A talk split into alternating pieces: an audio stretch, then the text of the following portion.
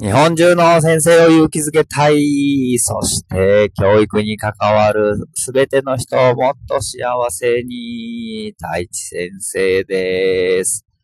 はい。えーこのヒマラヤの音声動画もこれで4本目ですね。順調にコツコツと積み上げていこうかなと思っております。えー学校ではもう本当にいろんなことがありまして、ここではちょっと言えないんですけども、はい。いつも副担任の先生に助けられてるな、そして周りの先生方にサポートされてありがたいなと思って過ごしております。今日は、えー高学年女子に嫌われた、そんな時どうするという、えー話をしていきたいなと思っております。よろしくお願いします。はい。えー高学年女子に嫌われた。はい。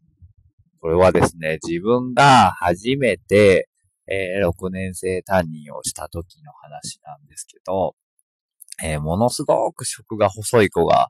いてですね、全然給食が食べられなかったんですよね。で、その子に対して、えー自分は、まあ、良かれと思ってというか、ちょっとでも食べれるようになってほしいなと思って、あの、減らしたいですって言った時に、まあ、一口二口食べようみたいな感じで、毎日、あの、食べるように促していたんです。今はあんまりそこにこだわってないんですけど、当時はなんか、なんかそこにこだわってですね、なんか好き嫌いなくなるといいなと思ってやっていたんですけども、で、ずっとその子に対して、まあ、あの、もう減らしたいですって時にあと一口だけ食べようって言って、食べたらじゃあ残していいよみたいな感じで、まあ、毎日毎日ずっと、えーそういう風にやっていました。で、最後のですね、卒業式の一週間前に、えーその子が先生ちょっといいですかって、えー呼ばれたので、何ですかって言って話を聞いていたら、もう、私は、その、給食を最後一口食べさせられるのが辛くてしょうがないです。涙ながらに、訴えてきて、えーもう、先生のことも嫌いですって、はっきり言われたんですよ。もう、すっごいショックで、うーん、何よりですね、そのことをもっとこう、早く打ち明けられる関係ができてなかったっていうところもショックでしたし、嫌いですっていう言葉もやっぱり、こう自分のね、心には深く突き刺さり、そしてもう何よりですね、次の翌週がもう卒業式っていうタイミング、もう、なんていうのかな、どうしていいんだろうとか、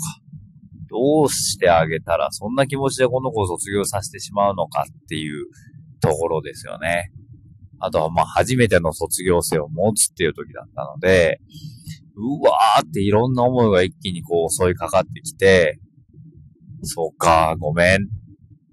先生気づかなかったね、とは言ったと思うんですけど、でももうそれ以上にいろんなこう、思いとか、悲しみとか、がうわーっと一気に襲ってきたのをすごく覚えています。で、それが確か金曜日ぐらいで、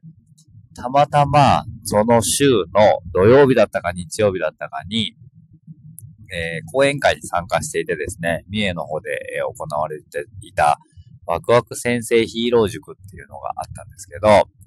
その、えー講演会に、えー話をしに来てくれていた、木下春弘さんって方がですね、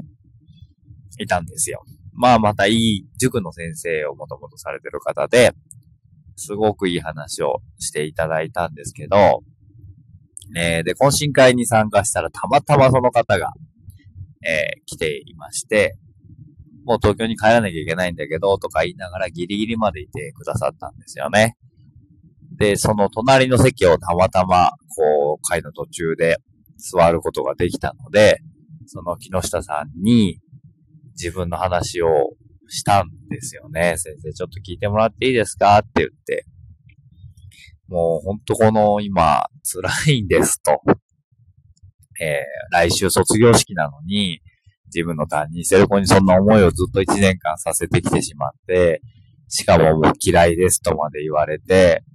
もう取り返しがつかないと思うんですよっていう話を喋ってるうちに僕も涙が出てきてですね、なんかワンワン泣きながら、えー、その人を相手に、木下さん相手に、その悩みとか、困ってるってことを打ち上げたんですけども、その時に、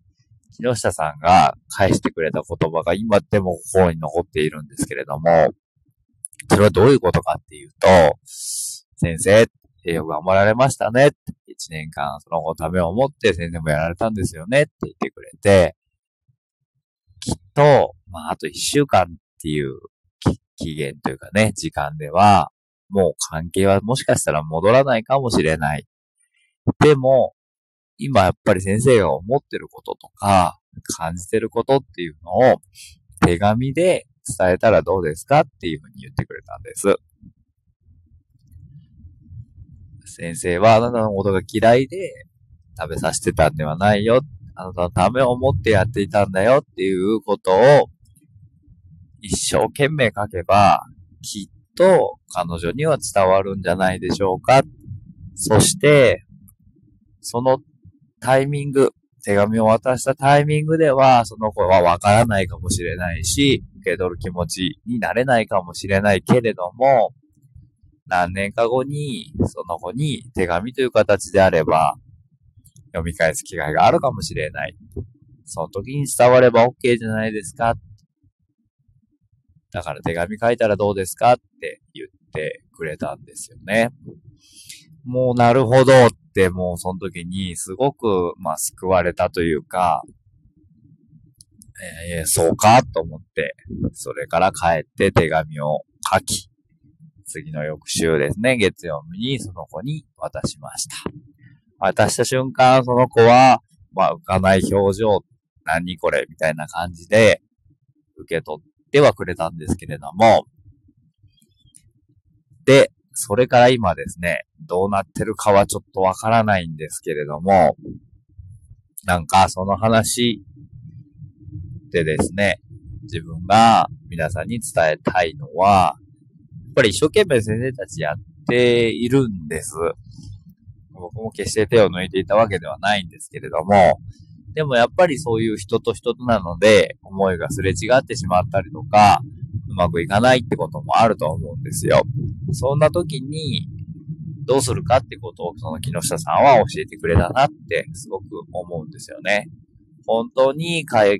係をこう修繕させたいとか、良くしたいと思ってるなら、残りの時間とか関係ないでしょ。伝える方法は何でもいいよって話聞いてくれないなら手紙書いて送ればいいし、本気に、本気で伝えたいって思うってことはそういうことでしょっていうことを教えてくれた気がします。そして相手が受け取れるかどうかはわからない。それによって良くなるかどうかもわからないけれども、自己ベストを尽くしたらどうですかってことを教えてくれたと思うんです。なので、もしかしたら今、日本中で、やっぱり若い男の先生なんかなかなかね、女子との関係づくりって難しかったりすると思うんですけども、そういうことで悩んでる先生がいたら、こうやって手紙を書いて、一生懸命自分の思いを伝える。そして伝えるだけじゃなくて、その子の気持ちもちゃんと分かってあげるってことが大事なんじゃないかな。やっぱり気持ちは受け取らないと相手には伝わらないと思うので、そんな、スタンスが必要なんじゃないかなと思って、今日はこんな話をしました。はい。手紙を書く。どうですかねやってみると、意外にいいかもしれないし、即効性はないかもしれないけれども、後々、その子の心に聞いてくるかもしれません。ということです。はい。今日は高学年女子とうまくいかなくなった時、どうするかという話をしました。あと一日、笑顔で過ごせるといいですね。せーの。いいねー